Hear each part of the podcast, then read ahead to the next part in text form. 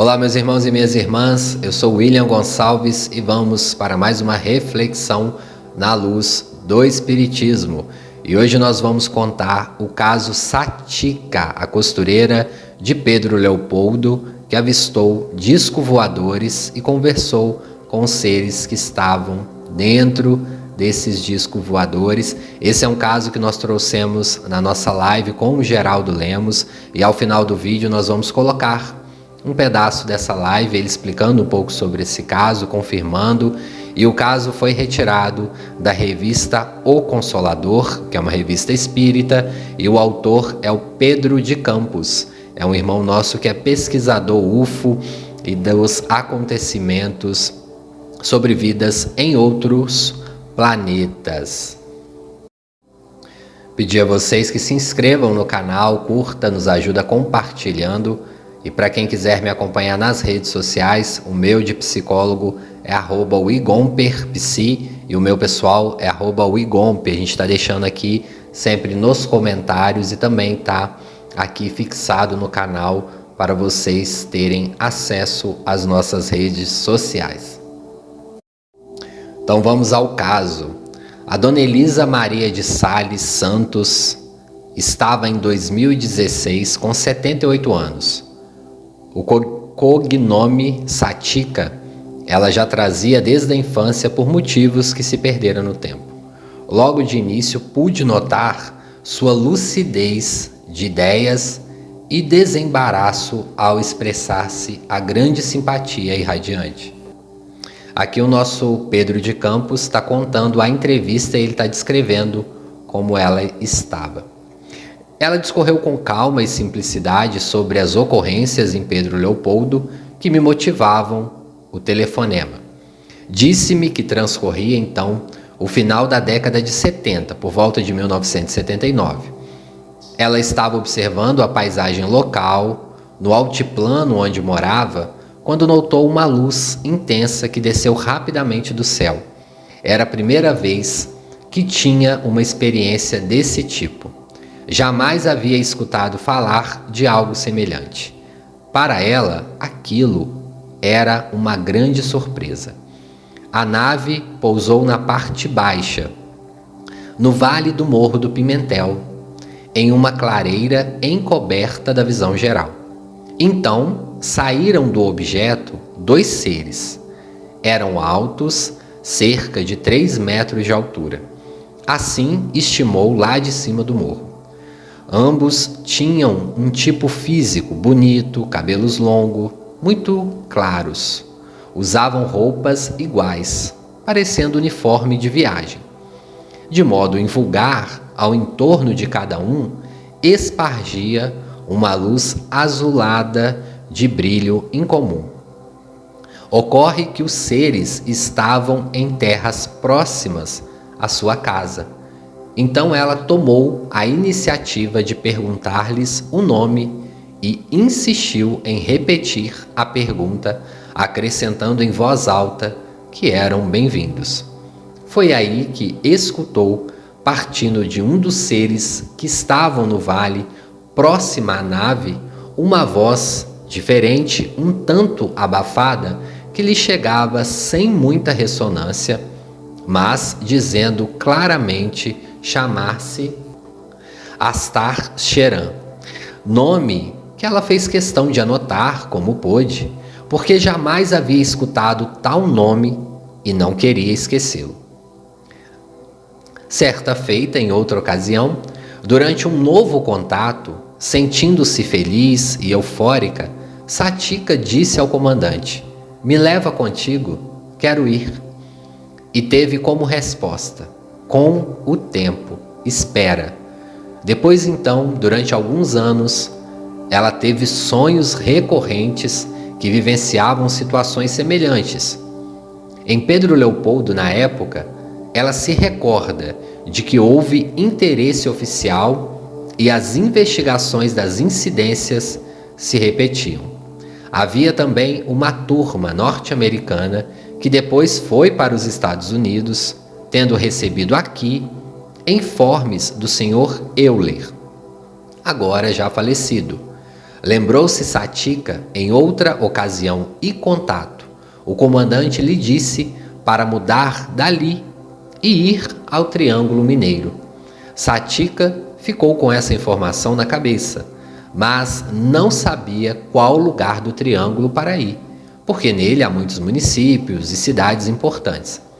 Então, num dia em que Chico Xavier estava disponível, agora em Uberaba, ela resolveu falar com o médium e ter a sua orientação. Chico, de modo peculiar, tinha conhecimento dos fatos, porque um parente dele também fizera contato com esse ser alienígena. Talvez fosse o Sérgio, seu sobrinho neto, ela tentava recordar. Sem estar certa do nome, na ocasião, a conversa de Satica fora muito proveitosa Chico, instruído por seu mentor espiritual, disse-lhe: a cidade indicada por seus amigos espaciais é Uberlândia. E ela deu crédito ao informe, mudando-se depois para aquela cidade e alterando por completo seu modo de vida. Estava agora no bairro de Santa Mônica, em Uberlândia. Os informes de Chico se mostravam preciosos a Satica ela chegou a ter receio quanto aos contatos com tais entidades, mas o médio tranquilizou-a. Eles são oriundos de um planeta muito distante, inimaginável para nós. São de fora da nossa galáxia. Não tenha receio, são muitos, muito iluminados e não irão te perturbar. Eles são o que chamamos anjos. Chico também confirmou a ela o nome da entidade do contato, que era a Star Sheran, e completou: Não são esses que causam mal ao homem, mas o ser humano, com muito medo, somatiza e causa mal a si mesmo, requerendo assistência dos médicos do espaço sem o saber.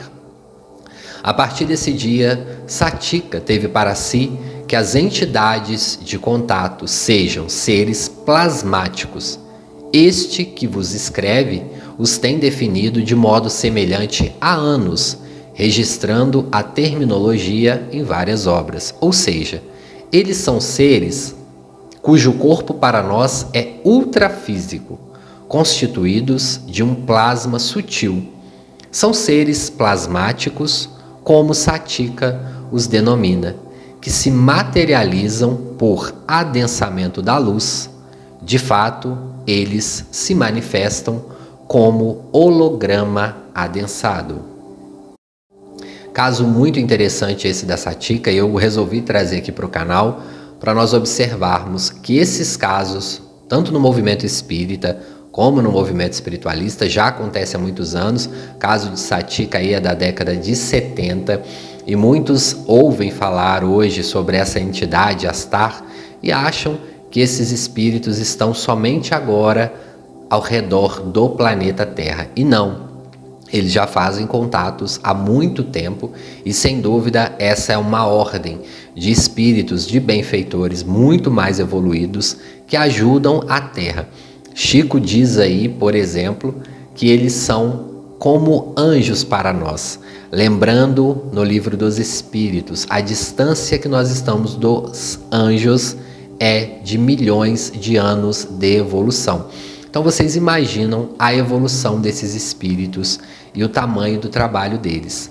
E o que eu achei interessante também foi trazer essa questão que a própria Satika interpretou como seres plasmáticos. Ela observava que era um corpo físico, mas era condensado de uma maneira diferente. Era como se eles materializassem para a nossa compreensão, dos nossos olhos, da nossa retina. Eles meio que plasmavam ali algo que fosse característico para o nosso planeta Terra.